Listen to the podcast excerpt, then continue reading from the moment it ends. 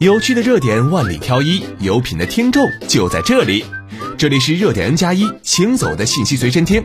如果您喜欢我们的节目，欢迎点击右上方红心收藏关注。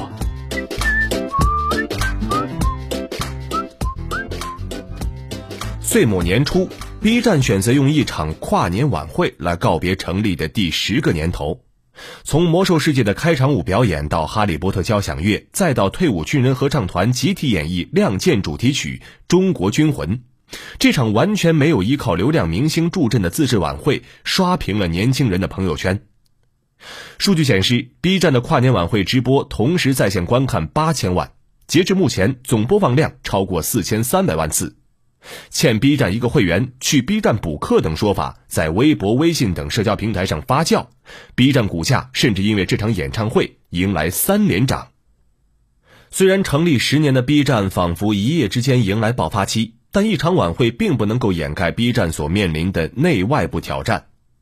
B 站的赛道没有任何问题，生态也是健康的，但战略并不清晰，管理体系、运营能力、算法能力与头部互联网公司都还差着几个身位。员工也非常佛系，朝九晚五，过分依赖游戏发行，而适合 B 站发行的游戏又相对有限，比如重装战机内部预期流水过亿，实际只有两三千万。另一位券商分析师告诉记者，此前新京报曾独家获悉，B 站以八亿元拍得《英雄联盟》全球总决赛中国地区三年独家直播版权，其他的参与竞拍的对手还有快手、斗鱼和虎牙等。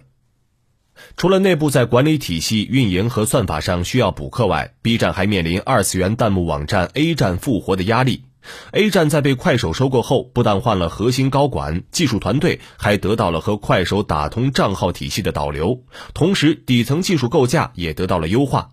其在上个月初发布的聚集年轻人的硬核二次元文娱社区的定位，大有与 B 站刚正面的意味。A 站原本的定位是 ACG 领域。但是在与快手相结合后，定位面临快手意志和自身发展意愿两难的考验。过去两者所针对的用户群体不同，一方是三四线城市的中年老铁，一方是 Z 时代的懵懂青年，双方用户的覆盖率重合度非常小，因此更能做到取长补短，相互促进。但是现在情况正在发生一些微妙的变化。据三十六氪获悉，近日快手内测十分钟长视频，抖音与快手在短视频领域的战火已蔓延至长视频领域。